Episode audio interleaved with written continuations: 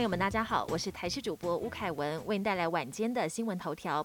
国内莫德纳疫苗目前到货三百三十万剂，半数疫苗已经施打。指挥中心指挥官陈时中表示，医护人员、机组人员及孕妇三类对象可间隔二十八天接种第二剂，其余一般施打对象在接种第一剂莫德纳疫苗后，需要跟 A Z 疫苗一样，从间隔二十八天调整到间隔十周至十二周后才可以施打第二剂，且。目前第二季原则不开放混打。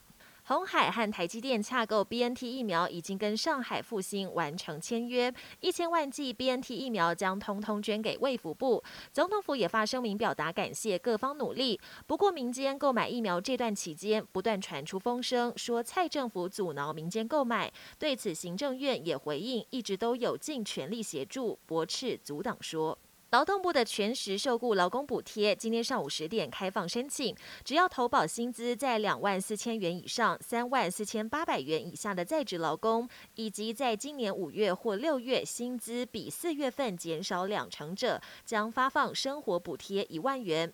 符合资格的民众，在八月三十一号之前要备妥薪资减少证明，银本线上申请。第一梯次预估有八十万人受惠。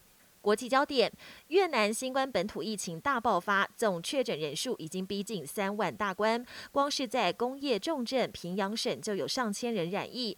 有一家台资企业公司的员工一听到有同事确诊，好几百人吓得直接推开工厂的铁门，争先恐后的逃命，仿佛世界末日场景。